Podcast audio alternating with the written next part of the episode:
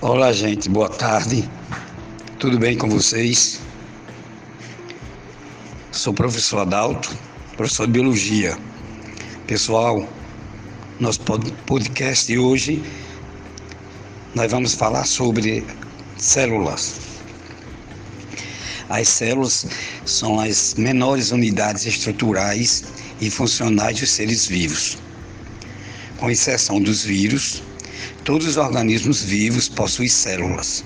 Vamos conhecer a seguir os principais tipos de células, suas partes básicas e as estruturas nelas encontradas.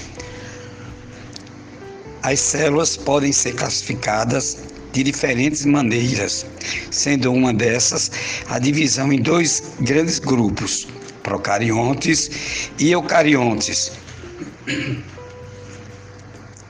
Células procariontes destacam-se por não apresentarem material genético envolto por uma membrana nuclear, ou seja, por não apresentarem núcleo definido. Essas células também não apresentam organelas celulares membranosas, tais como o complexo Golgiense e retículo endoplasmático. Como exemplo de células procariontes, podemos citar as bactérias e as cianobactérias. Células eucariontes destacam-se por possuírem material genético envolto pela membrana nuclear, ou seja, essas células apresentam um núcleo verdadeiro. Nelas é observada a presença de organelas membranosas.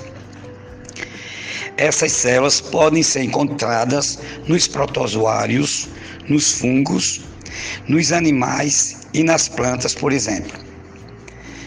É costume dizer que as partes básicas de uma célula são membrana plasmática, citoplasma e núcleo. Entretanto, como sabemos, nem todas as células apresentam material genético delimitado por membrana, sendo muitas vezes observada a presença do material genético disperso no citoplasma.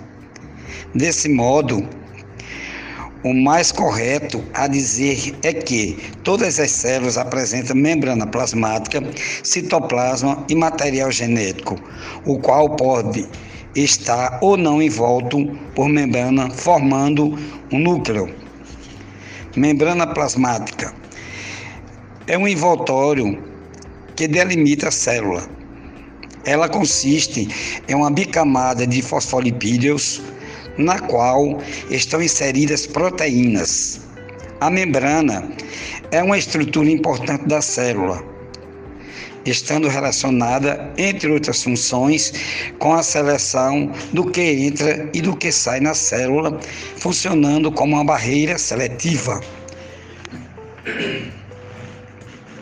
Citoplasma é a região delimitada da membrana plasmática. Nas células eucariontes, o citoplasma está localizado entre a membrana e o núcleo celular. O citoplasma é formado por uma matriz gelatinosa denominada citosol. Material genético.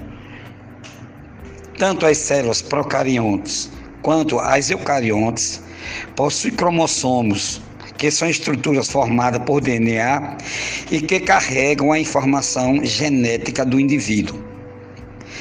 Nas células eucariontes, o envelope nuclear está presente e caracteriza-se por ser uma dupla membrana cheia de poros.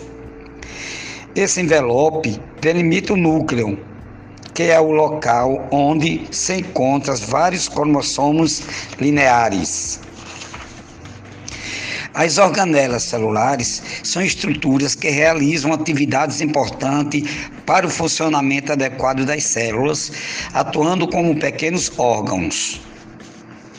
De acordo com o número de células que formam o corpo de um organismo, podemos classificá-los em unicelular e multicelular. Organismos unicelulares são aqueles que apresentam o corpo formado por uma única célula.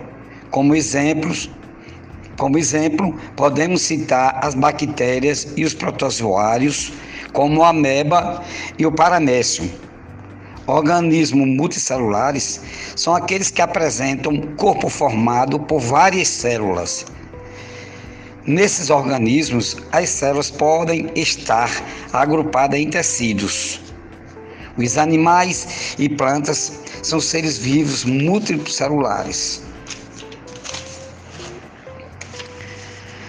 Agradeço a todos pela atenção e um próximo podcast.